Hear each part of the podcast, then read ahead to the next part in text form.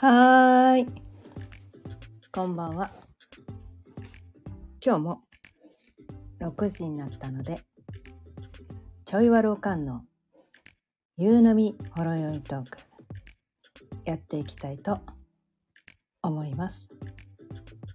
今日のテーマは本当の自分に目覚めるための聞き流すだけ星読み講座の第18回目ということで今日はねお牛座さんについてお伝えしていきたいと思います。改めましてこんばんは。ちょいわるおかんのかよねです。毎日夕方6時からだいたい15分から30分ぐらいその日のテーマを決めて気づきのヒントをお伝えしています。ということでね、うん、まあこれね毎日ねこのスタンド FM と YouTube を同時ライブ配信っていうのをねしているわけなんだけど。でそれをねこうなんていうのかな自動配信で各ねポポポッドキャスト、うん、Spotify とかね Amazon Amazon Music とかね、うん、あとは何？Apple Apple Apple Spotify とか。あとは Google Spotify とかね、うん、いろんな Spotify に自動配信みたいな風にしているので。これをね今聞いてくださってる方がどの媒体で聞いてくださってるかはちょっと人それぞれだと思うんですが、うん、こうね YouTube の方に対してね YouTube でこう見ているのか聞いてるのかわからないけど、まあ、YouTube ポッドキャストっていうのがね今あるから聞いてくれてるだけの人もいるかもしれないしこの YouTube でアバターでねアバターでこうやってたりするから、まあ、画像でね見てくださってる人もいるかもしれないんだけどその YouTube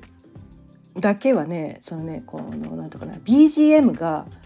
BGM の設定を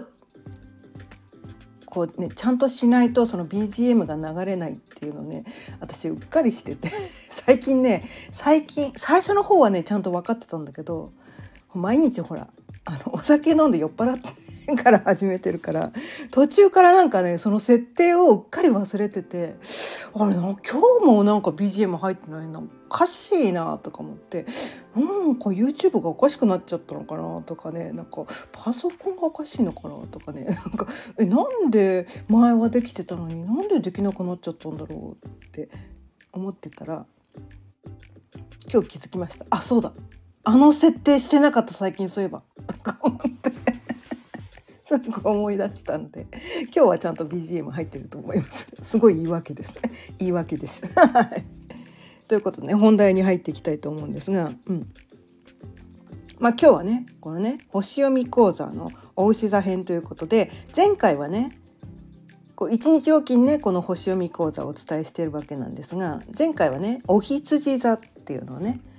お羊座についてお伝えしました。はい、でえっ、ー、とねこのまあ今までねずっとき星読み講座聞いてくださってる方は分かってると思うんだけどあとはね星読みのことをよく知ってる方は分かってると思うんだけどこの自分が生まれた時の何て言うかな？まあ星占いでいうところのその星座っていうのは自分が生まれた時に太陽が何座にあったのかっていうところだけを見ていてでも私たちの個性っていうのはそのね太陽が生まれた時に何座にあったのかっていうそれだけでは読み取れないんですよね。うん、でその他にもこうたくさん天体があってね人それぞれその生まれた瞬間、うん、何座にその天体があったのかっていうのは人それぞれ違うわけなんですよ。ね、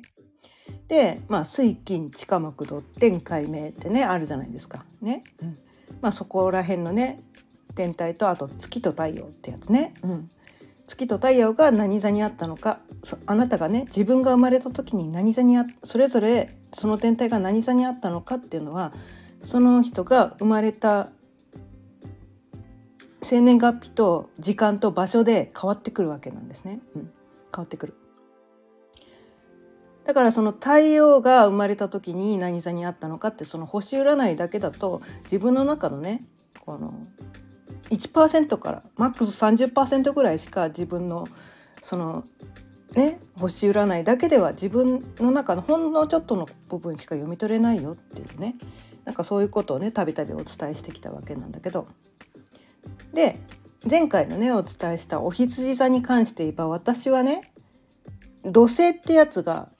あるだけなんですね。うん、で土星っていうのはどういう天体なのかというと自分の中のその苦手分野。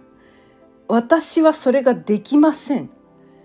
でもなんか知らんけど苦手なのにそれやらされる っていうね。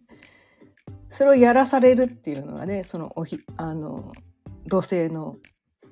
自分が自分の土星が、ね、生まれた時に土星が何座にあったのかっていうところでそれが読み読み取れるんだけど。でそれで私はねその天体の苦手そうお羊座的なことがすごく苦手だと感じている 人だったからすごいなんていうのかな。やりたいはやりたいわけじゃないけどやらされるっていうところであんまりお羊座についてはやらされてきたけどそんなにこう率先してやりたい 星座じゃなかったからあんまりね詳しく伝えられなかったんだけど今日のねお牛座については結構お牛座色が強い人なんですね。お牛座に天体はないんだけど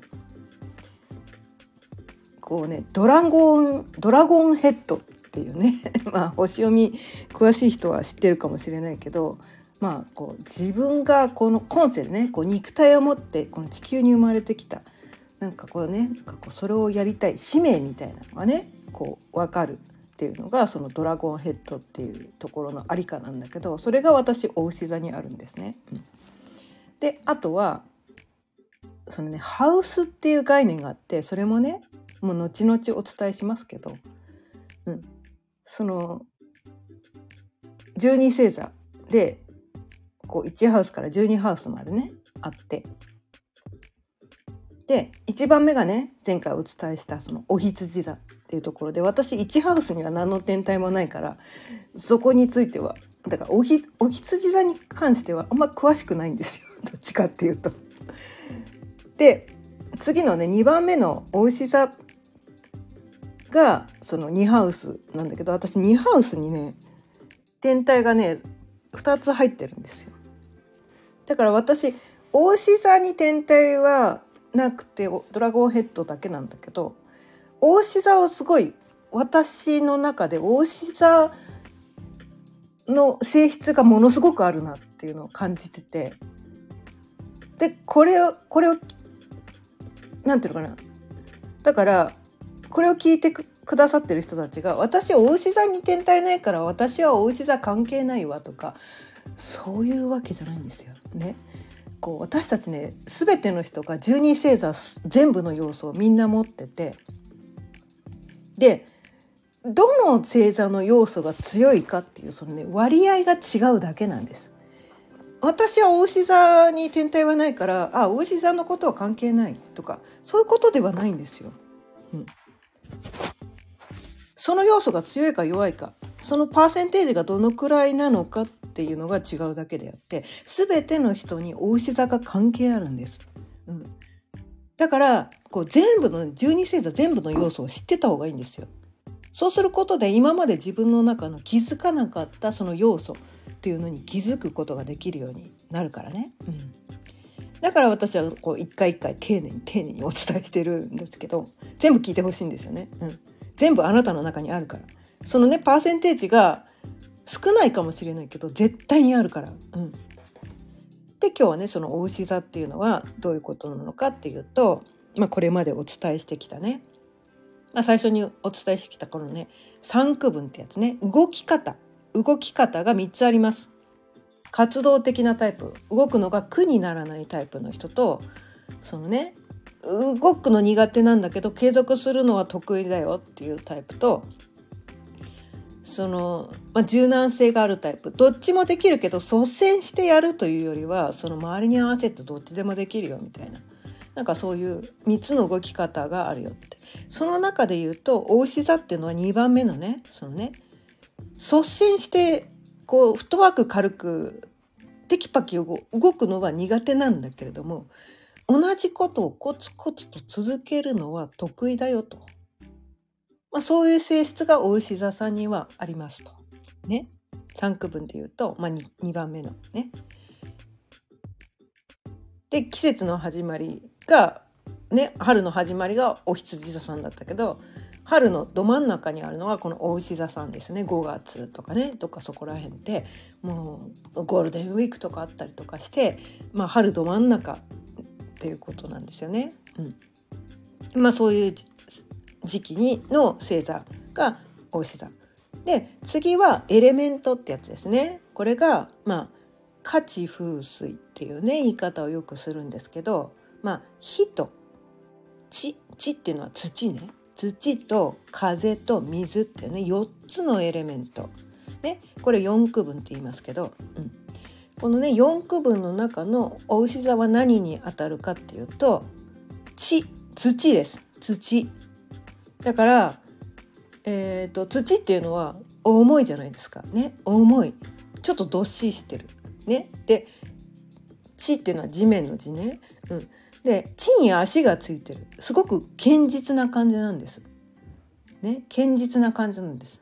で土っていうのはこう何て言うのかな。目に見える明らかな物質じゃないですか。ね、前回のねそのね火。お羊座さんの火っていうのは目には見えるけどいや物質として手で触れるかっていうといや触いや熱くて触れないっていうのもあるけどどっちかというと形がある物質という感じではなかったと思うんだけど地になってくると明らかにこう物質なんですよね地なんです。ね、固めることもできるんですよね水と混ぜてねこう焼くとね陶器になったりとかすごいこう物質としてこうある。だからなんかそういうね価値観としてはそのエレメントっていうのは価値観だったりもするからね。目に見えるもの。うん、なんかそういうものがすごく大事な人たちなんですね。目に見えるもの。ね、まあ、肉体とかあとはこういわゆるものってやつですよね、うん、あとは実績みたいな。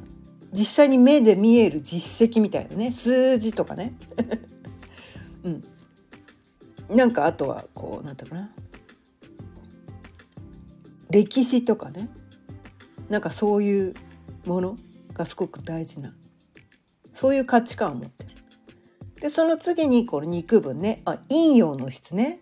男性性女性性の質で言うと、まあ、女性性の質。まあ陰の質なんですね。プラスマイナスで言うとマイナス。で能動的受動的っていう面で言うと受動的な人たちなんですよね。うん、だからそれをね今までの3区分4区分2区分っていうのを組み合わせていくと継続してコツコツやるのが得意なタイプでね。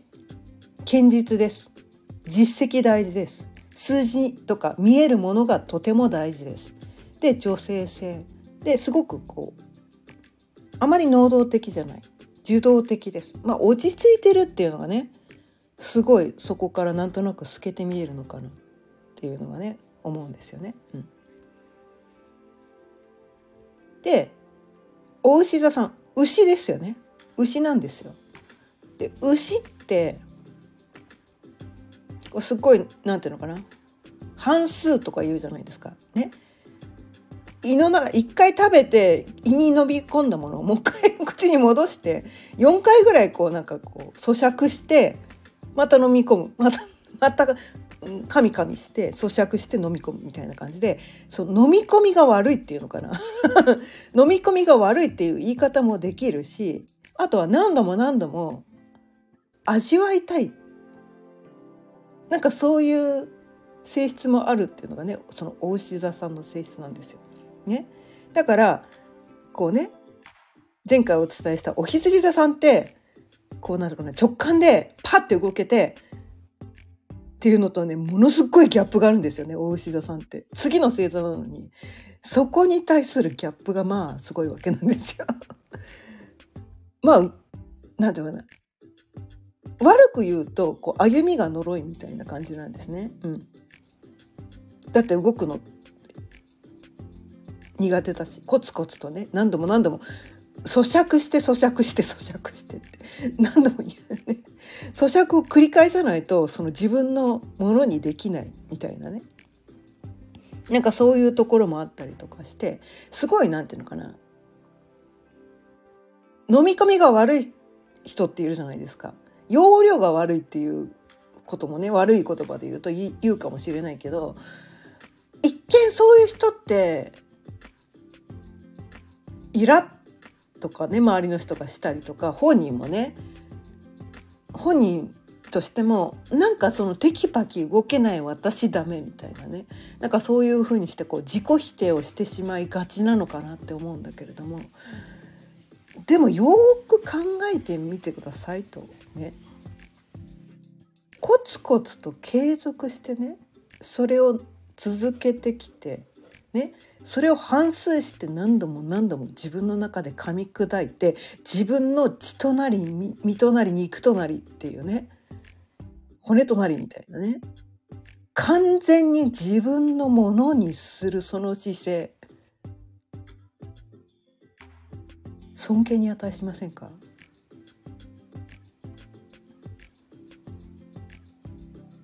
それができる人ってダメでしょうか？そんなことないですよねあなたの中にも全ての人の中にこういう要素があるんです。うん、であとはねこのねお牛座さんの要素ってねこう生まれながらに持ってる才能みたいなそういうところもあるんですね。うん、で生まれながらに持ってる才能って自分で気づけないんですよね。当たり前だから。当たり前のことって気づけないんですよ。努力して手に入れたね。ようなものだと。こう私はこれを頑張ってね手に入れた。まあ資格とかね。すっごい何年も何年も勉強して取った資格っていうのは私はこんなに頑張ってこのこの何年も何年も試験を受け続けやっとこれを取ったんですとかね、まあ、国家資格とかねすごいやつ、うん、そこに対して努力をしたものっていうのは自分の中ですごい意識できてるわけなんですよね。そこに対して努力してきたから。だから私はこれを持ってますって自覚があるんだけど生まれながらに持ってるものってねみんなね自覚ないんだよ。でも他の人から見たらいやこの人の才能すげえよなって。周りの人から、ね、見たらねそれそう見えてるんだけど本人にとってはそれ当たり前だからそれすごいよねって言われても。いやだえだって私これに対して何の努力もしてないしいやそこ褒められてもねえみたいな。なんかそういうことが起こってくるっていうのがね。このお牛座の要素だったりするんですよ。うん、才能ってやつなんですね、うん、才能なんです。だからなんていうかな。本質的なことなんです。その人の本質を表しているのがそのお牛座のところにねどんな天体があるのかとかね。うん。でそれをなんていうのかな。生かすことでそのお牛座っていうのはねやっぱりね形になるとか、ね、形があるものとかねそのお金とかそういうのが大事だからその何て言うのかなその個性をちゃんと出してあげることによってそれがお金にもつながるよとかね。あとはその実績にもつながるよとかね。なんかそういうことでもあったりするんですよ。これ聞いたらえ私の天体お牛座にあるのかなってなんかこう気になってきません、うん？うん、私え私になんか気づいてない才能ってなんだろう？って気になりません？気になりますよね。全ての人の中に才能が眠っているんです、うん、それはあなたが気づいていないだけなんです。で大志座に天体がなくてもちょっと後々ねこのハウスってことに対してはお伝えするんですけどこう2ハウスっていうねこのねホロスコープっていうのを出すとね1ハウス2ハウス12ハウスまであるんだけど2ハウスっていうところにどんな天体があるのかによってあとはね2ハウスっていうのが何座からそのねそのお部屋が始まってるのかによってその人の才能がなんとなくこう分かってしまう。2ハウスに全然関係がない人はいないんですよ。私には何のも才能もないってね私たちこう思ってしまいがちなんだけど才能がない人なんかこの世に一人もいないんです。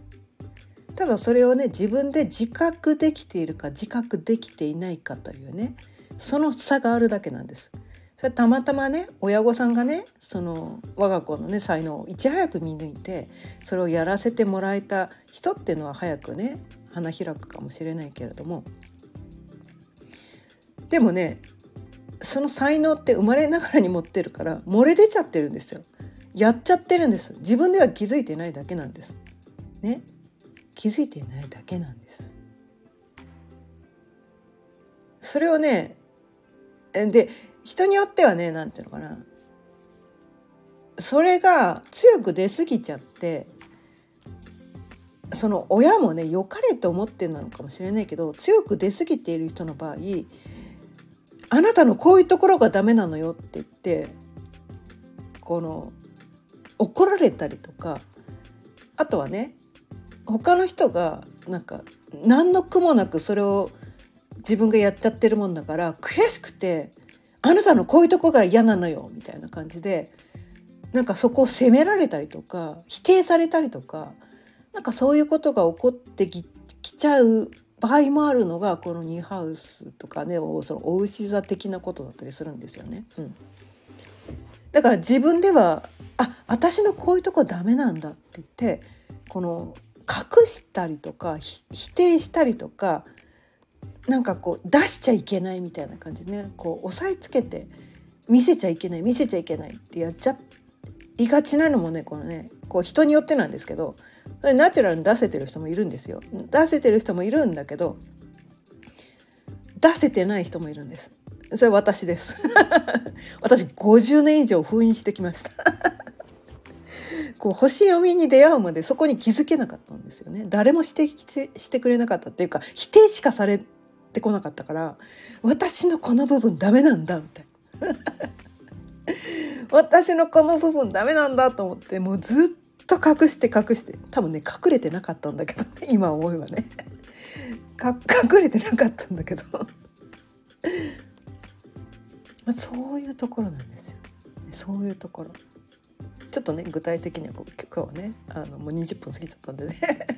また長くなるからこの辺りで終わりにしていきたいと思うけどこうねニーハウスとかお牛座のにどの天体がねあなたのホロスコープであるかによってあなたの才能が分かってしまうってね。で大志座さんはね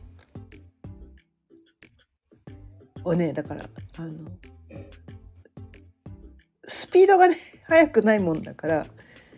自分の中にそれがあるんだけど目立つ目立つって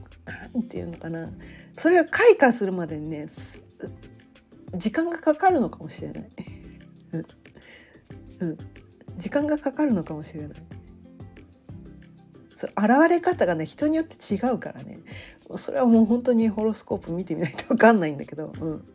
でも間違いなく全ての人の中にそのね才能、うん、お牛座的な要素っていうのが